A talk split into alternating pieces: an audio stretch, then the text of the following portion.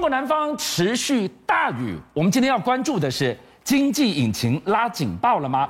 你现在看到的是南方的珠江出现了百年一遇的大潮，洪水已经淹进了广州城区了。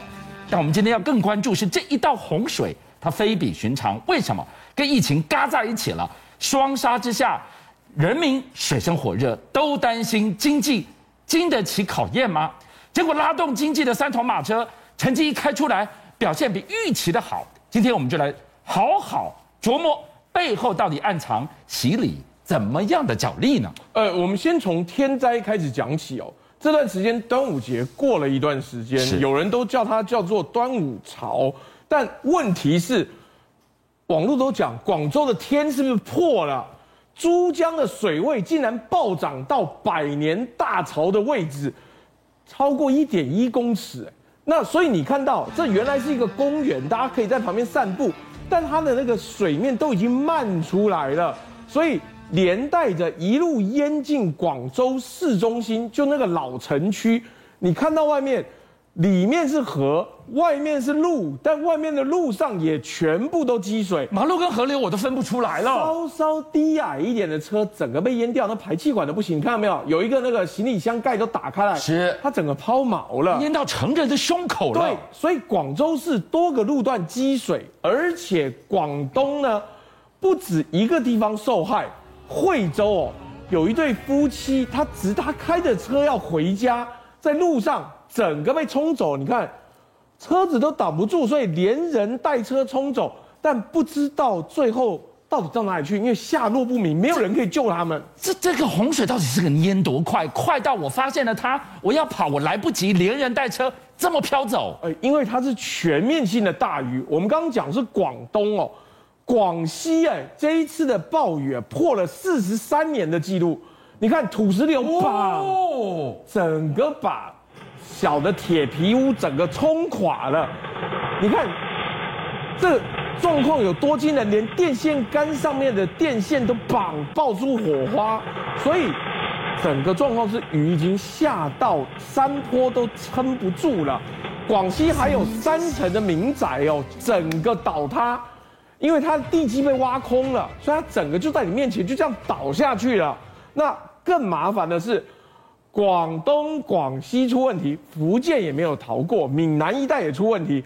福建的暴雨，你仔细看，这个也是我们的土石流，就它整个雨下到所有的泥巴没有办法挂在这个斜坡上面冲下来，这是石材厂，原先堆都是石头，整个被淹掉了。我们现在看到一路看下来，都在华南，在闽南，人民受灾，都没有想到。往北一点点，华东地区是这里也受灾啊！你看山东哦也淹水，你看这个男子的动作很快，他飞奔跑去赶快把那个机车倒了被冲走的人赶快救回去。你再雇的机车，你人就被冲走了。所以当地还有人拍到了很惊人的状况，叫做滚轴云。滚轴云就是。冷暖空气相冲突之后，拉出一整条的云带，在滚轴云附近的天气会有剧烈的变化。这个画面太惊人了，你看看整个横亘在你的头顶上，看不到边的耶。对，所以烟台这个地方呢，表示他们的气候剧烈变动，冷暖气流交汇在一起，冲撞出了这个金箍棒云，表示整个华东跟华南地区最近的天气。非常严重，是百年大灾。这场雨还要下到什么时候？为什么我们告诉大家，一开始给你看从华南、闽南到华东，这个洪水、这个雨真是非比寻常。好不容易才从防疫腾出手来，要卷袖子拼经济了，现在又来了一个洪水，来了个暴雨，大家就担心了，经济数据会不会太难看呢？哎，我们先这样讲，经济数据啊。如果单看经济数据，五月的经济数据比预期中要好。哎，可是《经济学人》跟西方的媒体就讲，呃，你的五月经济数据比四月回升了，可是你的用电量有没有正成长、正回升？他说我们抱持迟疑，因为你看到的数据是工业增加值，就是大规模的工业增加值，跟零售业的销售额都比预期的要好。可是这个数字到底是不是反映了真相，我们还不确定。好，这个很简单，回归到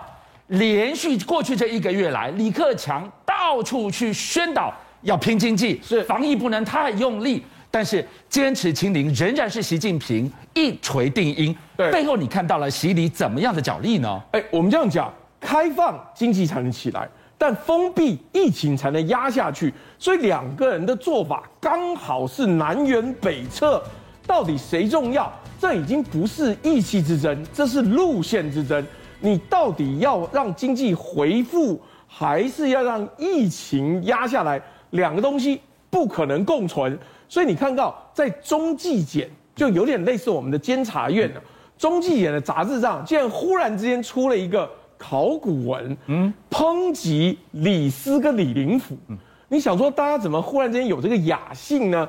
去抨击说两位李姓丞相贪婪成性、贪恋权力，也善于伪装表演和利用体制达到自己的目的。这个帖子怎么了吗？你等等，在现在的中国，姓李又有丞相的高度啊，只有李克强呐、啊，项庄舞剑，意在沛公。哪有这么巧？全国疫情这么严重，经济不好，你中纪检杂志在历史考察，这绝无巧合。所以这一篇如果是中纪检他们剖出来的贪婪自私的李丞相，他是指桑骂槐在讲李克强的话，哇，那这个简直是，这已经不是很隐晦，这个是非常赤裸的的攻击了。对，文章讲的是古代的李丞相，心中想的是现代的李丞相。